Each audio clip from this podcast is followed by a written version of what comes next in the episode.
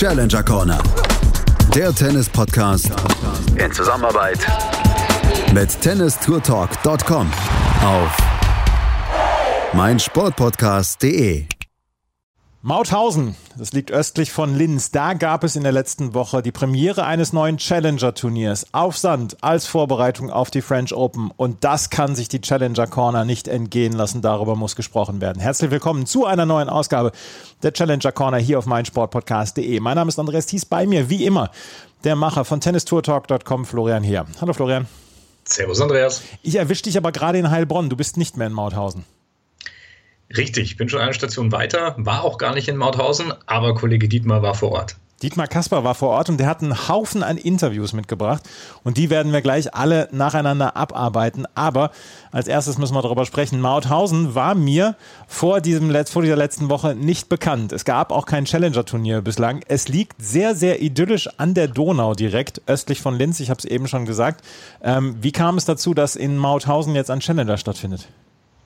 Naja, wir haben ja schon festgestellt, dass in Österreich in den letzten Jahren sich einiges getan hat. Der ÖTV dort auch inzwischen sehr engagiert ist im Bereich der Challenger-Turniere, im Bereich der Veranstaltungen. Und ja, nachdem eben auch in äh, Annif, in Salzburg, ähm, ein Turnier letztes Jahr schon neu dazugekommen ist und in Tulln auch ein Turnier stattgefunden hat, so ist jetzt eben auch Mauthausen mit dabei. Äh, unter der Regie auch wiederum von Florian Leitgeb, der ja auch bereits schon in Tulln ähm, der Organisator ist, auch in Marbella ja und Lyon schon die Turniere mit organisiert. Wir haben über das österreichische Tennis ja schon häufiger gesprochen. Äh, Dominik Thiem im Moment versucht er wieder in die Weltspitze zurückzukommen. Wir haben eine neue Nummer 1 im österreichischen Tennis, da sprechen wir gleich dann noch drüber, gerade was, was die Weltrangliste angeht. Aber Mauthausen war dann auch ein Ort, an dem viele österreichische Spieler dann zusammenkamen. Wir werden sie gleich auch noch im Interview hören. Äh, Philipp, Misolic, Philipp und ähm, Lukas Miedler. Aber wir wollen anfangen mit einem Spieler, der in der letzten Woche auch aufgeschlagen hat. Und das war Zdenek Kola. Der ist hier in die, äh, ins Turnier gekommen und hat, war dort an 1-7 gesetzt und hat die erste Runde dann gegen Franco Agamenone gewonnen aus Italien. Eigentlich Argentinier, aber äh, spielt jetzt für Italien. Zdenek Kola in der Weltrangliste dann inzwischen schon unter den Top 150. Einer dieser klassischen Challenger-Spieler, die wir dann auch in der Qualifikation äh, ab nächster Woche dann für die French Open sehen. Ja, ganz genau. Ähm, hat aber eine sehr gute Entwicklung genommen, muss man festhalten. Habe ihn eigentlich schon relativ lang beobachtet, ähm, seit seinen ersten internationalen Turnieren, die er dann gespielt hat. Ähm, viel auch in den europäischen Sandplatzturnieren auf der ITF Tour unterwegs gewesen und ja, hat so kontinuierliche Entwicklung. Du hast es gesagt, jetzt so Top 150 ist so das nächste Ziel. Ich denke, einer der Spieler, der in den nächsten Jahren, wenn hier auch die Verletzungen dann davon auf jeden Fall verschont bleibt, bestimmt unter die Top 100 kommen wird. Davon bin ich überzeugt, das Potenzial ist da. Wie weit es dann noch tatsächlich weitergehen wird, das wird abzuwarten bleiben. Aber jetzt gilt es natürlich als nächstes dann auch den Fuß zu fassen bei den Grand Slam Turnieren. Du hast es angesprochen und Roland Garros ist da natürlich jetzt dann der nächste Schritt gute Sandplatzsaison bislang von Zdenek. Der hatte in Oyarash das beim zweiten Challenger-Turnier das Halbfinale erreicht, dann auch in Barletta das Halbfinale und in Ostrava das Viertelfinale erreicht. Also insgesamt kann man mit seiner Saison oder kann er mit seiner Saison bislang zufrieden sein. Er stand Dietmar Kasper zur Verfügung für ein Interview und das Interview hören wir jetzt. So, Janet, congratulations. Thank Reset comeback win against Franco yeah. Yeah. How was it on the court for you today? Thank you. Uh, yeah, it was a really tough match. Francisco is on fire now. Last week he won. He, he won the tournament, so I know that he was will be a really tough match, and was it. I also expect a little bit maybe that he will be tired. I am not sure. Maybe he will. He was, but yeah, he played really good first set I, I didn't have any chances. Maybe I had a little bit more uh, more uh, double faults in first set, but I still believe uh, to my game and I try try to fight fight and yeah I was successful in the end. Uh, last season you had a great year winning three titles on the Challenger Tour. What do you think was the reason for your great breakout last season?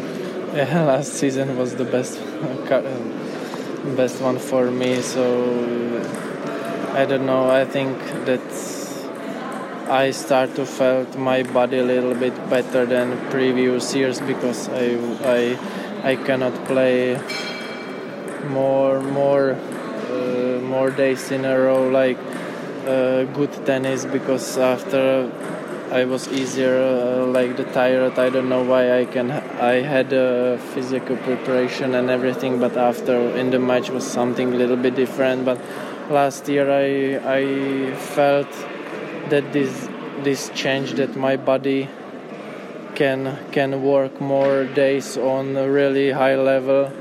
So yeah, and especially in also was good with the with the results. So I was really happy for that year. What about your training situation? Where are you based and who is your coach? My coach is still my father, so uh, with my coach is always same all my career. We are practicing in our small city, so. Where is it situated? Uh, one hour from Brno. It's like, yeah, it's small city, so so yeah but i'm not very often there i'm playing uh, a lot of tournaments during the year so uh, this year also i was at home like 10 days 10 10 15 days since since uh, january so so not often there so i'm really happy that I also here it's my mo- mother with me, my, our dog, so it's a little bit different for for me. But I am really happy for that, and yeah, always with my father, so also can help me that it's like part of the family for me. Uh, at the moment, you're ranked about 130. Uh, it's your career high. What do you have special ranking goals uh, until the end of the season, or what are your goals? Uh, I am no, not some specialist, but uh, I'm trying still still improve my game. I know that will be really tough to defend everything, but I'm still trying to keep hard as much as as I can and and improving every every day, every every week. So for me, it's important to play good, feel good, and if the results will be good, I will be really happy for that. Uh, what tournaments do you plan in the next weeks? Uh, after Madhausen, I I have in plan to play Heilbronn in Germany, then uh, then uh, Qualis of French Open, and depends how I will play there. Then it's uh, another German tournament. So this is my plan for next weeks. Thank you. All the best for the next yeah. matches and for the next weeks. Thank you very much. Thank you.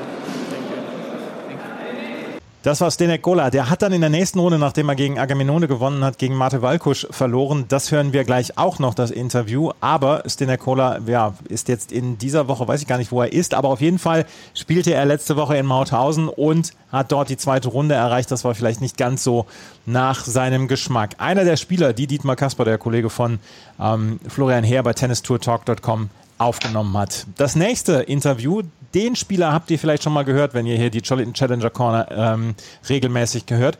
Das ist Filip Misolic. Der ist so ein bisschen eins der größeren Talente, was die Österreicher im Moment haben. Der hat auch mitgespielt hier mit einer Wildcard und hat hier die zweite Runde erreicht. Hat dort gegen Jerzy Lehetzka verloren, der hier in zwei gesetzt war. Das passiert. Aber Misolic stand dann auch Dietmar Kasper zur Verfügung zum Interview. Und das Interview hört ihr jetzt. So, Philipp, Gratulation. Dreisatz-Sieg gegen äh, Rola. Äh, wie war es für dich auf dem Platz heute? Äh, es war ein richtig schweres Match, mental sehr schwer, physisch auch. Ähm, der Blasch hat, richtig, hat gut gespielt, ich auch, aber es war sehr viel Up und Downs und im, im letzten Satz konnte ich die Nerven behalten und gewinnen. Äh, von dir habe ich schon öfter gehört, dass du gesagt hast, die Rückhand ist dein bevorzugter ja. Schlag. Ist das für dich ein Vorteil gewesen, weil er Linkshänder ist? Ja, es war ein sehr, sehr, großer Vorteil, wenn er immer mit der, mit der Front über meine Rückhand spielt, dann kann ich ihm eine Rückhand Longhand schicken. Aber, aber ja, gegen, gegen Linkshänder muss man eine gute Rückhand haben, finde ich. Äh, du hast letztes Jahr eine sehr erfolgreiche Saison gespielt mit fünf Turniersiegen auf der ITF-Tour. Dieses Jahr hast du auch schon eins gewonnen. Wie zufrieden bist du mit den ersten, den ersten Monaten in dieser Saison?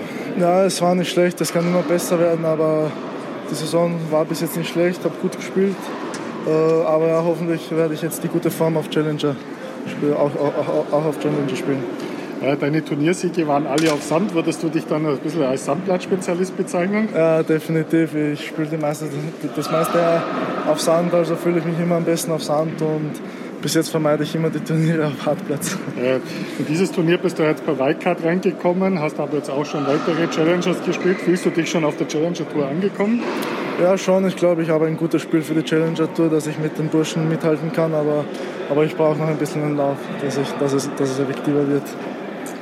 Ähm, du trainierst ja auch in Zagreb äh, meiste Zeit. Äh, wie ist das, was du da vom österreichischen Tennisverband trotzdem unterstützt oder wie läuft das bei dir so ab? Ja, definitiv in jeder Hinsicht, finanziell, äh, mit Wildcards, äh, Förderungen, in jeder Hinsicht werde ich vom MTV unterstützt. Äh, was planst du so für Turniere in den nächsten Wochen? Äh, nächste Woche spiele ich in Zagreb ein Challenger und die Woche danach in Tunesien wahrscheinlich und dann ist Meisterschaft und dann Vorbereitungsphase wieder. Äh, was setzt du dir so bis Ende des Jahres so Ziel? Sagst du, du willst ein bestimmtes Ranking erreichen oder hast du da andere Zielsetzungen? Ja, so, so, so gut wie möglich, hoffentlich in die Top 200, aber ich fokussiere mich einfach nur auf das gute Spiel und dann kommen schon die Ergebnisse von allein. Alles klar, danke dir und viel Erfolg noch. Danke ist einer dieser Spieler, wo wir beim ersten Interview gesagt haben, na, vielleicht wird was aus dem. Auch der hat einen ganz guten Lauf im letzten Jahr eigentlich gehabt. Was, mich, äh, was, was ich interessant fand, war, dass er gesagt hat, nee, auf Hartplatz traue ich mich noch nicht so. ja, wir haben ihn zum ersten Mal gehabt im Interview, glaube ich, bei dem äh, Istarska Riviera Swing in Kroatien, dieses traditionsreiche ITF-Turnierfolge, ähm, muss man schon sagen, mit drei Turnieren, die dort immer regelmäßig im Frühjahr schon nacheinander stattfinden. Und da er eben auch kroatische Wurzeln hat, ist er dort natürlich angetreten und äh, hat dort eben auch seinen ersten Erfolg feiern können. Ähm, ich glaube, für die Österreicher war, das hat sich hier wieder eindeutig gezeigt, dass eine richtig gute Plattform, sich daheim zu präsentieren. Ähm, fünf von den sechs Österreichern, die dabei waren, sind ins Achtelfinale gekommen, drei ins Viertelfinale, zwei ins Halbfinale. Schließlich einer hat auch dann noch gewonnen. Also äh, es zeigt auch, dass es sich wieder lohnt, äh, ein Turnier hier vor der Haustür zu haben. Und ich glaube, sie haben das Beste draus gemacht. Und Philipp Misolic, der ist noch jung, da kann man auch auf jeden Fall noch einiges vielleicht erwarten in den nächsten Jahren. Im Moment äh, pendelt er noch so zwischen Challenger-Turnieren und den ITF-Turnieren. Er hat noch nicht ganz die Weltranglistenposition, um dann äh, bei den Challenger-Turnieren also regelmäßig dann dabei zu sein. Aber wir werden auf jeden Fall weiter auf ihn achten und vielleicht ist er ja auch einer dieser Spieler, wo er hinterher sagt, ja, äh, ich habe ihn hier zuerst bei der Challenger Corner gehört. Philipp Misolic, also in der zweiten Runde ausgeschieden gegen Jerzy Lehecka, den hören wir dann auch gleich noch. Eine weitere Geschichte, die wir haben hier ähm, und die eigentlich ziemlich interessant ist, ist die Geschichte von Alexander Shevchenko. Alexander Shevchenko ist hier durch die Quali durchgekommen und auch der musste, ähm, ja, musste im Moment noch drum kämpfen, bei den Challenger-Turnieren dabei zu sein. Aber vielleicht haben sich Menschen schon gedacht, letztes Jahr oder dieses Jahr, hm, den Namen habe ich doch schon mal gehört. Vielleicht beim ATP Cup. Er erklärt selber, was er beim ATP Cup in diesem Jahr gemacht hat. Das Interview mit Dietmar Kasper, das hört ihr hier. So, Alexander, congratulations. Thank you so Reset comeback win against Lukas Neumeier. Yeah. How did you feel on the court today? Uh, I felt I felt a little bit uh, trouble with breathing, but then uh, it started to be better in the second and third set. And yeah, but uh, anyway, he played better than me in the first set. He's really, really good player and dangerous. And yeah, I just catch the momentum in the second and third set, and it was way better. Uh, you are both playing, uh, practicing at the training center of Günter Bresnik, so I think you know you yeah, yeah, really of course. well. We're How difficult is it for preparing during the match? It was tough because we are really good friends, you know, and I don't like to play against good friends. And uh, it was tough to prepare because I knew that uh, he's a good player and I had to be 100% to beat, uh, to beat him. Uh, your current ranking is about 248. What are your goals until the rest of the season? I hope uh, to maybe go top 200 by the end of the year, but you never know because uh, my goal was actually for this year top 200, but I would not mind if it's going to be better. Uh, at the beginning of the year, you were nominated for the ATP Cup in Australia. How worked it out that you have been there? This was actually a really funny story because I was entered uh, on uh, Italy Challengers, and uh, it was two days before the start in ATP Cup, and I got called by Daniil Medvedev that. Uh, I'm inside the team because Donskoy got coronavirus and everything, and I had no visa. I told him, listen, I have no visa and I cannot come. And he said, I will manage it for you.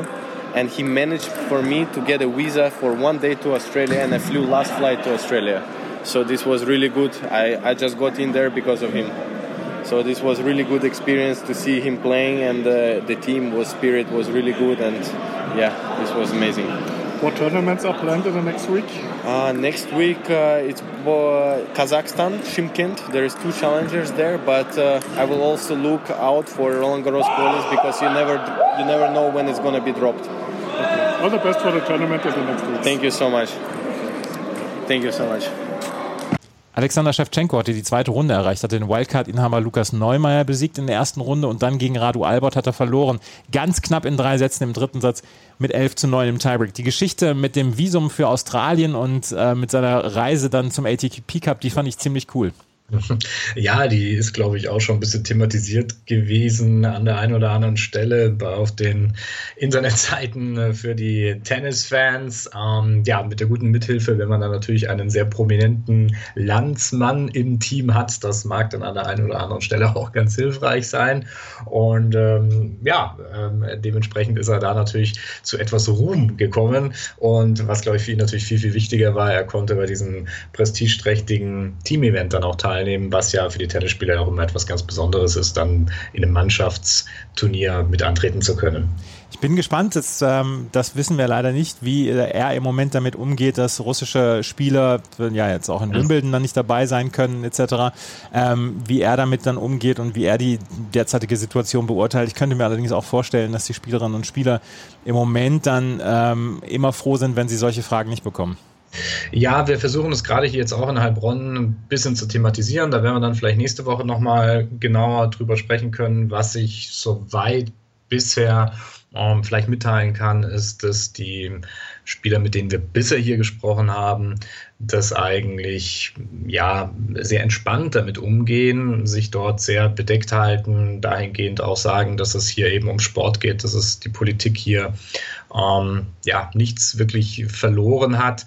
Ähm, man muss ja auch dazu sagen, dass die vor allem eben russischen Spieler ja gerade im Tennis ja sehr häufig nicht eigentlich sehr stark an ihr Heimatland gebunden sind. Die sind ja sowieso Globetrotter, die ganze, das ganze Jahr mehr oder weniger unterwegs und sind an den verschiedensten Bases ähm, auf der ganzen Welt eigentlich dann angesiedelt. Das heißt, da ist natürlich die Verbindung zu ihrem Heimatland gar nicht so intensiv und äh, deshalb ist das eigentlich gar kein so ein großes Thema. Ne? Also das, was wir bisher gehört haben, auch von der ukrainischen Seite. Wir haben hier auch die ein oder anderen ukrainischen Spieler, ähm, die mir während ähm, dieses Ausbruchs oder seit dem Ausbruch hier schon ein bisschen sprechen konnten, ähm, haben das eigentlich auch mehr oder weniger ähnlich empfunden und haben gesagt, okay, das ist eigentlich ein Thema, was sich hier ähm, im Wettkampf eigentlich des Tennissports überhaupt gar nicht widerspiegelt und wir gehen eigentlich relativ gut miteinander um. Das ist schön zu hören. Das sind dann ja auch wichtige Nachrichten und ähm, wenn die Spielerinnen und Spieler dann damit umgehen können. Es wird auf anderer Ebene entschieden, was mit den Spielerinnen und Spielern passiert. Ähm, Wimbledon ist jetzt vorgeprescht ähm, und hat gesagt, okay, die Turniere in Großbritannien, die auf, als Vorbereitung auf Wimbledon ähm, gelten und auch Wimbledon selber, dort werden russische Spieler und Spielerinnen ausgeschlossen. Darunter ähm, damit müssen die Spieler jetzt leben. Es gibt dann auch andere Stimmen, wo dann auch schon gesagt worden ist, ja, ähm, die russischen Spieler verstecken sich, also ukrainische Spielerinnen und Spieler haben gesagt, die Russen verstecken sich und, und sagen nichts und, und kommen nicht zu uns hin und fragen nicht, wie es uns geht. Es ist ein schwieriges Thema und es wird wahrscheinlich, ähm, es wird wahrscheinlich auch schwierig bleiben die nächste Zeit.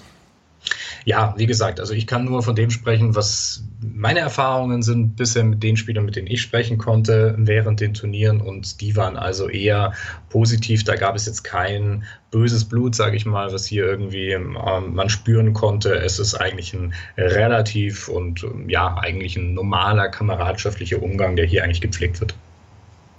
Kommen wir wieder zum Turnier zurück, das in Mauthausen in der letzten Woche stattfand. Die Danube Upper Austria Open in Mauthausen. Ähm, ein Challenger 100er Turnier, also eins der höchsten Kategorie.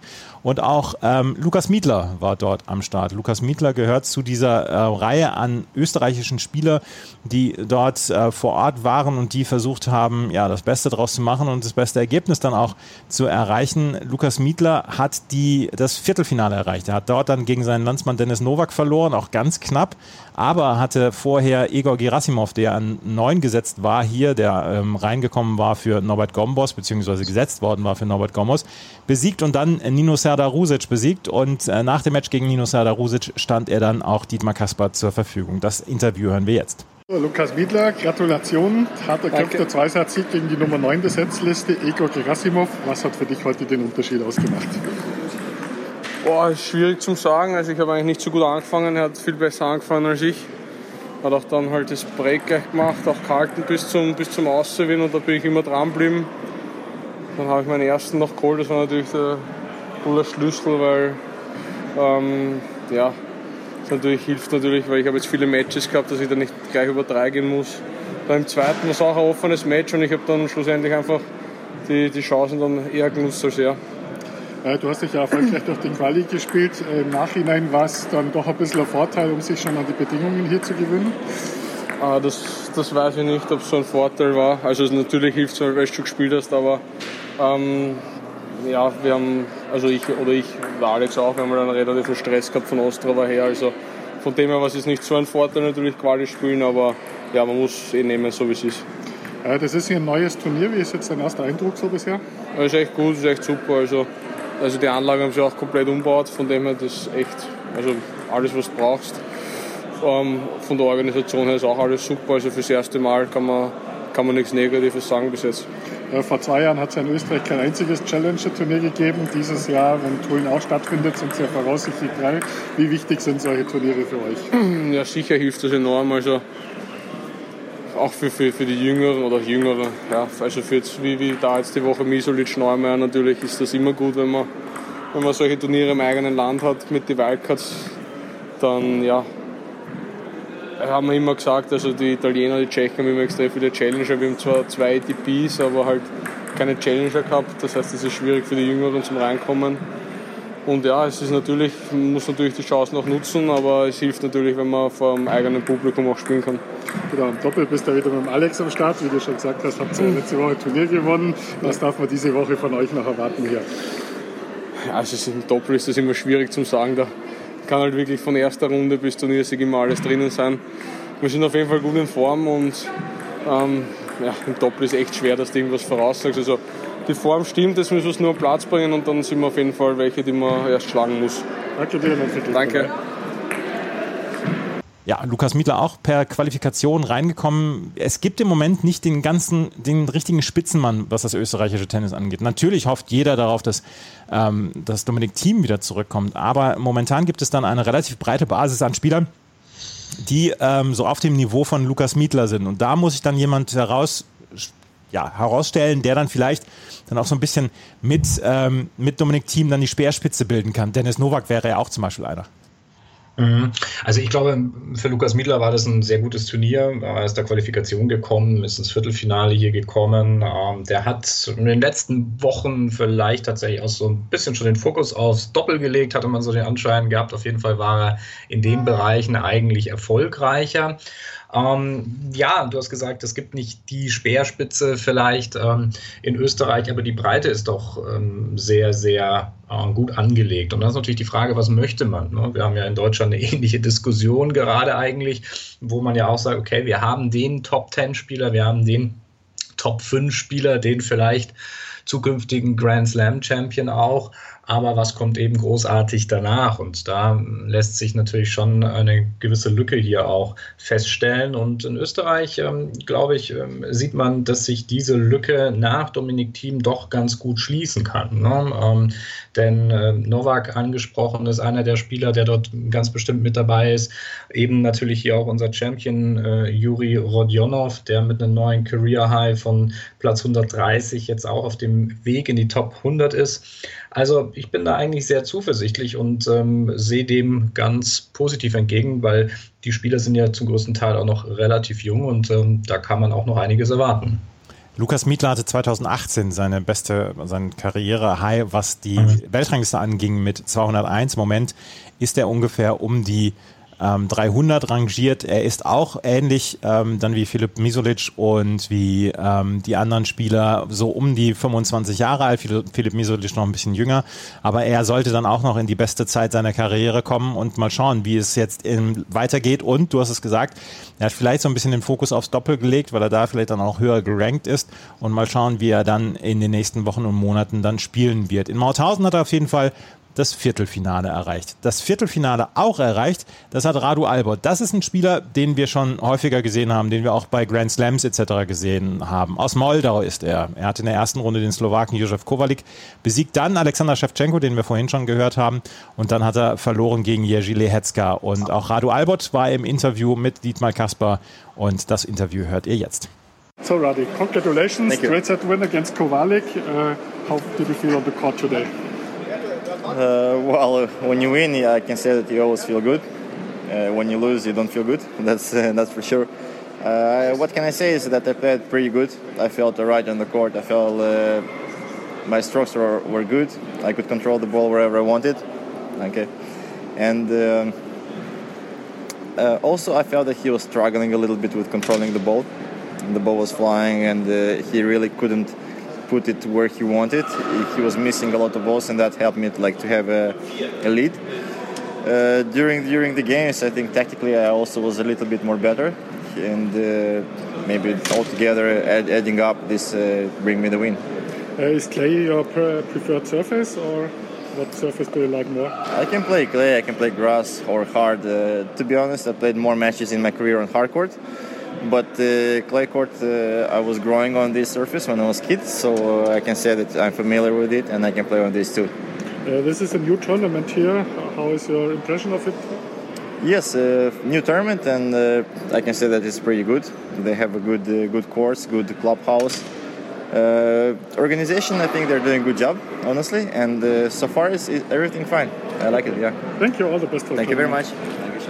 Ja, ähm, Radu Albert, ein Spieler, ein, ja, ein, ein, einer dieser Journeymen, die wir immer wieder erleben. Zwischendurch Top 100, dass er auch schon gute Matches geliefert hat bei ähm, Grand Slams etc. Und jetzt im Moment ist er ähm, auf Rang 120. Er war schon unter den Top 40 der Weltrangliste. Ist auch vielleicht etwas, was man so ein bisschen übersehen hat.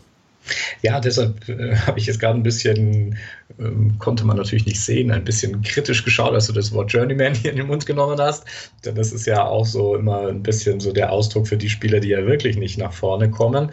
Ähm, bei Rado Albert, du hast es gesagt, ich glaube, er war Platz 43, war, glaube ich, sein Career High, auf jeden Fall in den Top 50. Also der hat ja auch schon Turniersieg auf der ATP-Tour feiern können. Und ähm, das ist natürlich dann schon etwas, wo man ja, dann schon zu den gesetzten Spielern gehört. Ähm, Ich weiß jetzt gar nicht, was die Gründe waren, dass er in den letzten Wochen, Monaten da ein bisschen wieder aus den Top 100 rausgefallen ist, aber macht es dann auch wieder schwer, sich für so einen Spieler, der, ich glaube, 32 ist im Moment, ja auch wieder zurückzukämpfen. Das heißt, er muss jetzt dann wieder über die Challenger gehen, er muss wieder die Quali bei den ATP-Turnieren spielen und ist dann eine Motivationsfrage inwieweit es dann auch tatsächlich nochmal funktioniert. Aber ich glaube, er an sich ist ja ein relativ entspannter Kollege, ähm, der, glaube ich, auch noch sehr motiviert hier bei der Sache ist und äh, denke schon, dass dort nochmal der Weg zurück in die Top 100 führen kann. Ähm, auf Dauer, wenn das dann eben nicht mehr funktioniert, sei es natürlich die Frage, was kommt vielleicht danach. Herr, sehr geehrter Al Albert, das war keine Beleidigung von mir, dass ich Sie als Journeyman bezeichnet habe. Aber er ist halt schon so lange auf der Tour und er ja. pendelt so zwischen, du hast es gesagt, Top 50, Top 150. Er ist so ein bisschen zurückgefallen, die Ergebnisse waren auch nicht da. Dieses Jahr in der dritten Runde war zum Beispiel bei den äh, Australian Open, als er sich durch die Quali gekämpft hatte und dann Yoshihito Nishioka in der ersten Runde und Alexander Vukic in der zweiten Runde besiegt hatte und dann war er der Drittrundengegner von Alexander Zverev, hatte dort in drei Sätzen dann verloren. Ähm, insgesamt die Australian Open scheinen so ein bisschen sein Lieblings Turnier zu sein, weil auch letztes Jahr hatte er dort die dritte Runde erreicht. Ähm, Radu Albert auf dem Weg zurück, vielleicht wieder Richtung erweiterte Weltspitze unter die Top 50. Auf jeden Fall ein Spieler, der ähm, letzte Woche ja das Feld so ein bisschen prominenter gemacht hat. Und der prominenteste Name, den wir letzte Woche gesehen haben in Mauthausen, war der an eins gesetzte John Millman. Der hatte die, den Weg von München auf sich genommen, die drei Stunden Autofahrt nach Mauthausen und hatte dort für das Challenger gemeldet. Auch erst im Viertelfinale ausgeschieden gegen Mate Walkusch. Und auch ihn hören wir im Interview. Und das ist eine ganz interessante Geschichte, Australier, australische Tennisspielerinnen und Spieler zu hören und im Interview zu hören. Das ist immer interessant. Das Interview hört ihr jetzt. Ist ein bisschen länger. So I'm here with the top favorite of the tournament, John Millman from Australia. I saw you played your last Challenger tournament 2019. This was before the COVID outbreak. I always can say welcome back to the Challenger Tour. Yeah, look, it's uh, it has been a while. Um, I never knew it was that long, but yeah, obviously COVID uh, brought that on. I think uh, it might have been around Aix-en-Provence or something that Challenger or Heilbronn. So um, yeah, look, it's part of the tour. I think it's. Uh, I've played many times on the Challenger and Future Tour too, coming back from injuries or when I want to drop down and, and play a few matches also. So I think it serves the purpose and it's good to be back here. How is the feeling being top seeded in the tournament? Um, oh, look, it's good. I'd rather be top seed than no seed. Um, it doesn't mean too much, though. You know, for me, it's not any type of added pressure, but um, it doesn't mean too much because I, I've been around the circuit for a long time to know that everyone can play tennis. So, regardless of if you're seeded or not, you know you're going to have tough matches each time. Uh, what was the reason for you to compete here in the Challenger event instead of going to the qualifying in Madrid? Yeah, look, I probably just wanted to do a little bit less travel. I was coming from Munich. Um, I played well in Madrid last year, but I've been traveling a lot, especially this last 18 months. It's been, uh, you know, from COVID, probably the last two years nearly now. Um, the traveling has been crazy. Last year, I was away for 11 months of the year. Um, and sometimes that traveling, especially as you get older, it takes a little bit out of you. And the fact that I was just in Munich, Mauthausen is quite close to Munich, it just made it a little bit more easy and, and it allows you to just relax a tiny bit more. It's a bit of a change of pace when you don't have to do all that travel, be ready to play again. I would have had to have played again on Saturday. Instead, here I got to play on Tuesday. So it gives my body a little bit more time to recover too, which is a nice thing because um, I found as you get older, this is one of the most difficult things is to get your body recovering. And, and the quick back around from Munich to Madrid was just going to be a little too quick, I think. Uh, you said it, uh, the tennis season in Australia is so very short, so Australian tennis professionals have to travel such a Yeah. lot uh, time of the year. Uh, do you have a destination outside of Australia where you live and practice between the tournaments? Not not a whole lot. Look, my uh, my partner she is from Germany, so I can sometimes go back to where she is, but I don't do a lot of practice there. Um, last year during COVID, because I had no option to go home, um, I was spending a little bit of time at Alicante because. Alex Dimonar lives there with his family, and, and I spent a, we had nowhere to go. We couldn't go home. So not a whole lot. I do try to get back after some big trips, but most of the time it's tournament to tournament. Um, it is a very big challenge that Australian tennis players have, and um, yeah, it's just something that uh, over the time you get used to being on the road for large amounts of the year. Uh, you are from Brisbane. You're from Brisbane. Uh, did you grow up at the Queensland Tennis Centre? Yeah, yeah. Well, the Queensland Tennis Centre wasn't there when I grew up. Um, I played a lot of my junior tennis at Laughs Tennis Centre, and then also at the University of Queensland, which was back in the day. That's where all our um, our national titles were, state titles.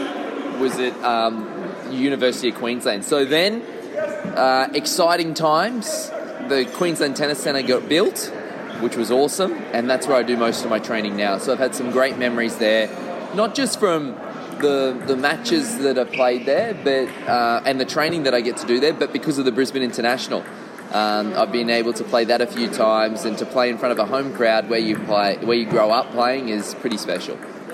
Uh, Australian players normally are not so famous being a clay court specialist. Yeah. When did you do your first experiences on this surface? When I first did my experiences, I was 18 and I, I came over to Spain, of all places, to play clay court tennis, which I found was pretty tough because, as you saw yesterday, Spanish players can play uh, on the clay. But look, well, I was, I had to do a lot of, I wasn't really funded very much from the federation or whatever, so I didn't have much money to travel with. And so when I was growing up, uh, when I finished school and I decided to play tennis professionally on the Futures Tour, I didn't have much money and I would go to where the most amount of tournaments were, and that was in Europe. So I'd go away for about five months, tournament to tournament, and that's where a lot of those those surfaces are on clay. So I learned to play a bit on clay. Then I played some club tennis on clay, and now I'm pretty comfortable on the surface. Yeah. Uh, what are your goals until the end of the season? Do you have any special ranking goals, or what are your goals? Yeah, look, I'd like to keep my ranking, you know, competitively. I'd like to get it a bit higher um, than what it is currently right now. But um, the goal is to, to put yourself in a position with your ranking where you're playing the big tournaments. You know, you want to be playing the Grand Slam tournaments. You want to be playing those events. So um, you have to win a lot of matches throughout the year. Um, but so it's not like a, an exact number, but it is definitely to keep my ranking in a position where I can compete at the highest level of tennis. Uh, you're on the tour for many years now. Yeah. Uh, in your mind, are you still completely focused on tennis, or uh, do you think about plans what you will do after Yeah. your active career? For sure. Look, yeah, for sure. I'm thinking of what I'm going to do after my career. Um, starting to get a bit older now, so it's it's natural to think like that. I don't know exactly what I'm going to do when I finish playing tennis, but what I do know is is is um, being in the one place, being back home in Brisbane, spending a lot more time with the the family. Maybe starting my own family would be nice. Um, just to kind of um, enjoy the things that I've missed out on because I've been away for so long. You know, um, those little things, spending a lot of time with your friends and family. They're the things that are important to me when I finish playing tennis, and hopefully I get a half decent job somewhere. So I hope we will see you many years on the tour, and all the best for your upcoming tournaments. Dankeschön, thank you. John Millman, das Viertelfinale erreicht. Und ähm, es ist halt immer die interessante Geschichte, wo bleiben diese Spieler und Spielerinnen aus Australien während der Saison? Die können ja nicht mal gerade so zurückfliegen für eine Woche, um dann wieder den Weg anzutreten, weil Australien ist halt sehr weit weg. Ja, wie du ja auch schon selbst erfahren durftest. Genau. Ja, ähm, aber ich glaube, sie sind es gewohnt. Ne? Also ich habe das ja vorher schon kurz gesagt, die Tennisspieler sind eigentlich, es ist ein Leben auf der Tour, ne? es ist ein Leben im Hotel, vielleicht auch mal von der einen Base zur anderen und viele von denen haben dann eben auch irgendwo einen Hub in Europa, was ja sehr sinnvoll ist, weil natürlich hier die meiste Zeit oder durch die ganze Saison hinweg eigentlich immer natürlich Turniere hier stattfinden. Und ähm, da kam natürlich so eine Covid-Geschichte schon nochmal erschwerend hinzu. Denke aber jetzt nicht, dass es für diese Leute, die das eben so gewohnt sind, dann jetzt so drastisch ähm, sie irgendwie jetzt negativ beeinflusst hat. John Millman selber ist auch ein super Typ, muss man sagen. Ähm, ich konnte mit Dietmar auch noch äh, kurz sprechen ähm, bezüglich des Turniers. Er hat gesagt, sie haben sich für das Interview verabredet, hatten einen Zeitpunkt aufgemacht, der war Punkt zu dem vereinbarten Zeitpunkt Gewehr bei Fuß dann dort gestanden und ähm, ja, hat Rede und Antwort gestanden und man hört es, glaube ich, auch in dem Interview raus. Ich habe ihn selber auch schon mal das eine oder andere Mal sprechen dürfen. Ähm, ein sehr entspannter Zeitgenosse, mit dem man wirklich wunderbar auch plauschen kann über Tennis und das Leben auf der Tour.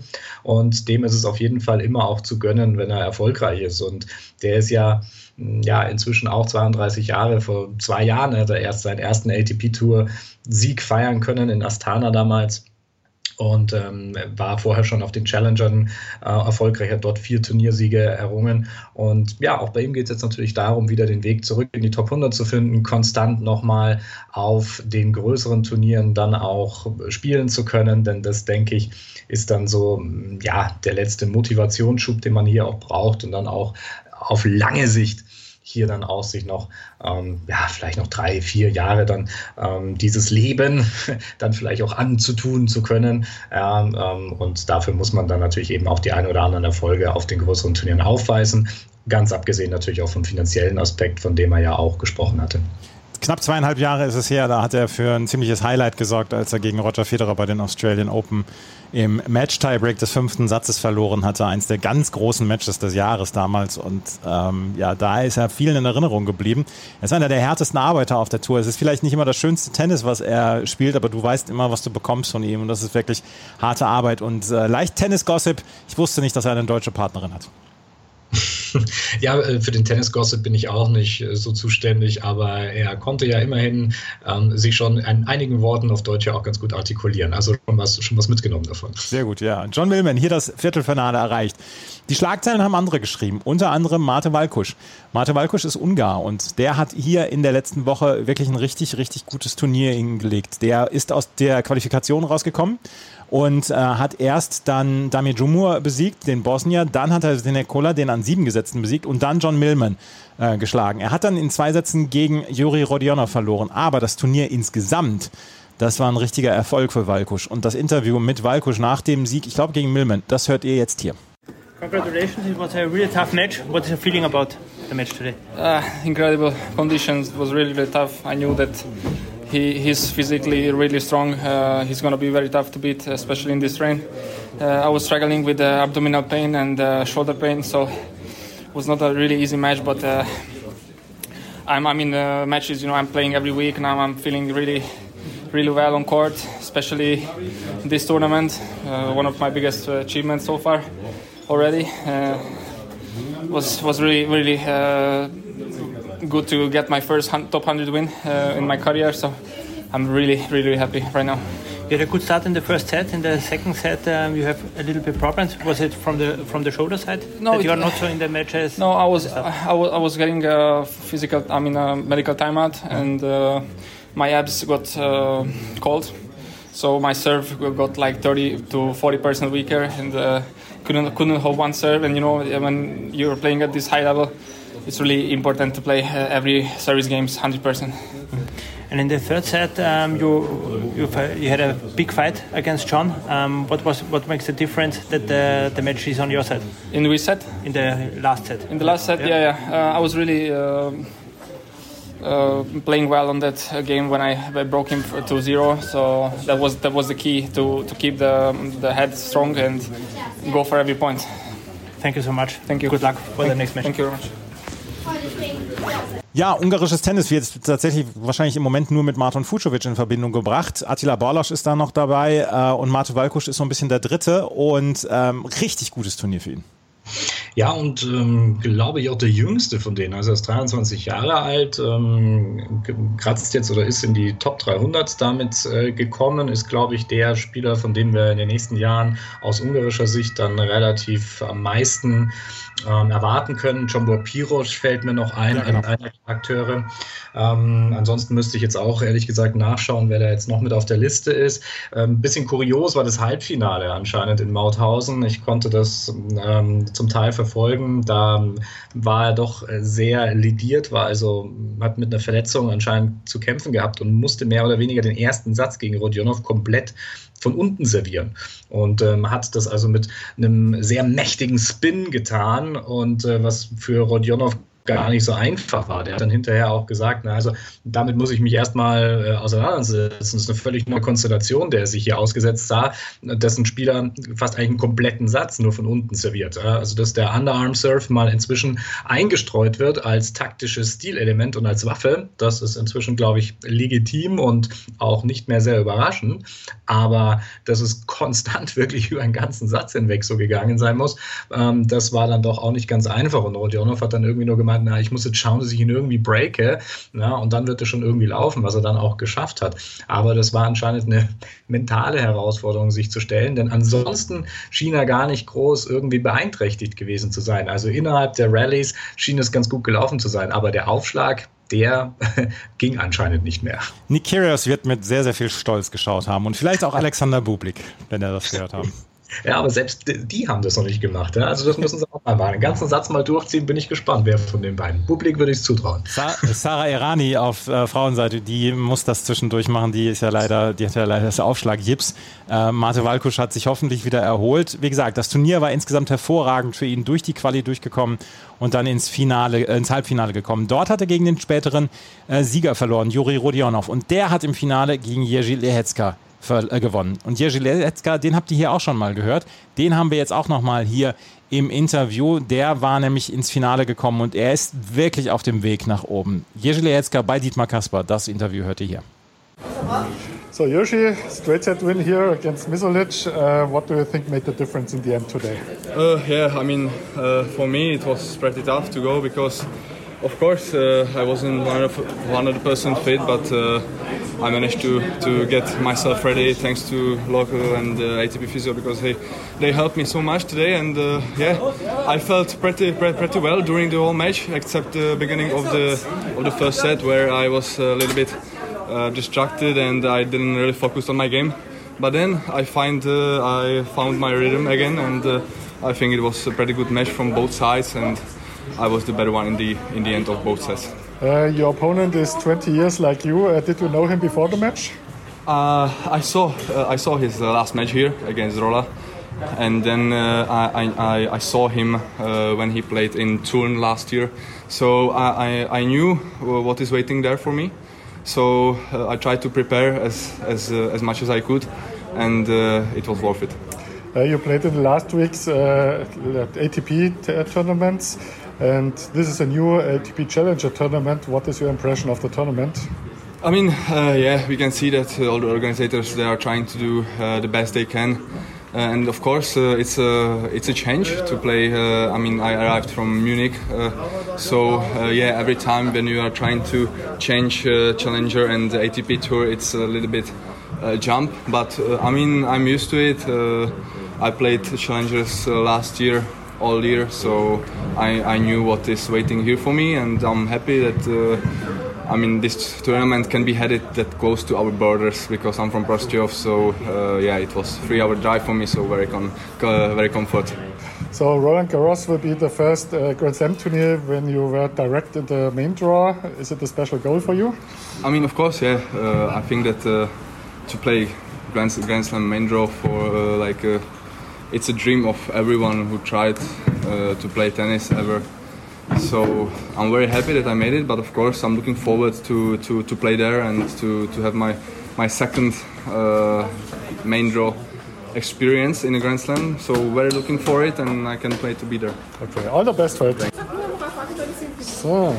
Ja, Jerzy Letzka hat wirklich so ein bisschen seinen Weg durch die Weltrangliste gemacht und ist jetzt in den Top 100 äh, etabliert und macht einen sehr, sehr guten Eindruck, finde ich. Ich habe es war ein tatsächlich in Anif letztes Jahr Salzburg, das Challenger-Turnier, wo wir ihn oder ich ihn gesprochen hatte, auch zum ersten Mal. Ähm, ja, inzwischen 20 Jahre alt, hat aber jetzt schon zwei Challenger-Turniere seitdem erringen konnten. Und ähm, ja, ich habe damals war überzeugt, dass das auf jeden Fall einer ist, der in die Top 50 relativ bald kommen wird. Ähm, jetzt ist der erste Schritt getan wie ich finde, doch auch relativ flott. Ähm, und äh, ich bin sehr gespannt, wie es bei ihm weitergehen wird. Jetzt geht es darum, sich auf der ATP-Tour zu beweisen. Und ich glaube, wenn er dann dort den Sprung auch schafft, dann ist dieses nächste vorher angesprochene Ziel von den Top 50 relativ schnell auch wiederum zu erreichen. Also die Tschechen haben schon in der Vergangenheit immer wieder bewiesen, dass sie wirklich gute ähm, technisch gute Spieler, physisch gute Spieler hervorbringen können. Und Lehechka gehört auf jeden Fall mit dazu, verkörpert auch zu diesem Spieler des, des modernen Spielers, hochgewachsen, aber eben auch sehr flink auf dem Platz, sehr aktiv. Und ich glaube, dass er zu der erweiterten Weltspitze auf jeden Fall sehr bald zählen wird. Ja, das tschechische Herrentennis dürstet ja auch nach einem Nachfolger für Thomas Berdych. Der ist vor ein paar Jahren zurückgetreten. Auch Radek Stepanek ist zurückgetreten. Und äh, im Moment ist Jerzy Lehecka schon die Nummer zwei im tschechischen Tennis hinter Jerzy Vesely. Und ähm, das wird sicherlich nicht mehr lange dauern, bis er die Nummer, Nummer eins der tschechischen Rangliste ist. Und ähm, das ist wirklich ein interessanter Mann. Und den sollten wir in den nächsten Wochen und Monaten auf jeden Fall auf dem Zettel haben. Er wird bei den Grand Slam Turnieren schon im Hauptfeld stehen. Also es könnte durchaus sein, dass wir den in den nächsten Wochen dann auch auch hier erleben werden. Juri Rodionov ist die neue Nummer 1 der österreichischen Rangliste und er hat hier das Finale gewonnen. Und äh, das ist dann schon ein unbekannter Name beziehungsweise ungewohnter Name für die neue Nummer 1 des österreichischen Tennis. Dominik Thiem ist nach seiner Verletzung leider abgerutscht in der Weltrangliste, kommt im Moment nur durch Protected Rankings rein. Aber ähm, Rodionov hat hier ein gutes Jahr bislang hingelegt. Ja, Career High 130. Der nächste, der kommt, ist Dennis Novak, über den wir vorher schon kurz gesprochen haben, 140. Dominik Thiem, klar, der hat jetzt haufenweise Punkte zu verteidigen, liegt jetzt nur noch mehr auf Weltranglistenposition 162. Aber das zeigt, und ich habe das vorher schon gesagt, dass diese Breite im österreichischen Tennis doch sehr gut angelegt ist und Rodionov geht ja so ein bisschen auch einen eigenen Weg. Ähm, er ist ja weder bei Wolfgang Thiem noch bei Günter Bresnik. Also er ist quasi lagerfrei, wenn man so will, innerhalb Österreichs, ist mit dem Touring-Coach unterwegs, unterwegs, Richard Wade, hat noch einen äh, Athletiktrainer mit dabei, Florian Pernhaupt und das sind die, die ihn auf der Tour dann hauptsächlich eben begleiten und es scheint ihm tatsächlich ganz gut zu tun. Ne? Also ähm, du hast es gesagt, das Jahr ist ähm, sehr, sehr, sehr, sehr stark für ihn. Es ist insgesamt jetzt sein zweiter Challenger-Erfolg auf der 100er Ebene und sein zweiter äh, in diesem Jahr. Er hat bereits in Biel in der Schweiz gewinnen können. Und ähm, er ist dazu auch noch ein junger Spieler. Ja? Also 16. Mai habe ich gerade vorher nochmal geschaut, hat er Geburtstag, ist nicht lange hin. Dann feiert er seinen 23. Vielleicht war das eben vielleicht dann auch schon ein vorgezogenes Geburtstagsgeschenk. Juri Rodionov, also der Sieger in Mauthausen bei der Premiere. Und ich glaube, da können wir sagen, die Veranstalter werden sicherlich auch ganz glücklich gewesen sein, dass gleich mal ein Landsmann dieses äh, Turnier gewinnt. Ja, er hat am Ende auch, ähm, sein Statement war, ich schwebe auf Wolke 7. Ne? Ich glaube, damit ist eigentlich alles gesagt. Der war richtig, richtig happy. Und ähm, übrigens der erste Österreicher seit Julian Noel, ich glaube 2001 der ein Challenger-Turnier daheim gewinnen konnte. Auch das ist eine sehr, äh, wie ich finde, sehr beeindruckende Zahl, die dort die ATP noch nachliefern konnte. Und ähm, dann ist es natürlich nochmal doppelt süß vor, ja, ich glaube 500 Zuschauer waren in Mauthausen, mh, da dann am Ende die Trophäe in den Himmel strecken zu können. Julie Noel, der jetzige Coach von Kevin Krawitz und Andreas Mies, der äh, dann sich dann auch aufs Doppel dann verlegt hat und ähm, dort jetzt ja, der letzte Sieger bei einem österreichischen Challenger war der letzte österreichische Sieger und ähm, das konnte Juri Rodoljanov jetzt nach über 20 Jahren dann ja so ein bisschen ja, erneuern dann. Äh, Mauthausen können wir sagen, insgesamt war es ein Erfolg, oder?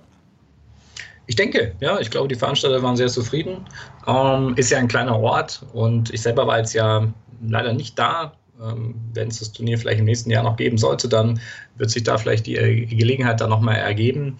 Äh, mit Oberösterreich als Hauptsponsor, also auch hier ganz klar natürlich die Verbindung zu den Tourismusverbänden gesucht, die das hier ähm, dann versuchen, dann auch dementsprechend zu vermarkten und das dann als Aushängeschild sehen, um hier ihre Region dann eben auch etwas zu promoten.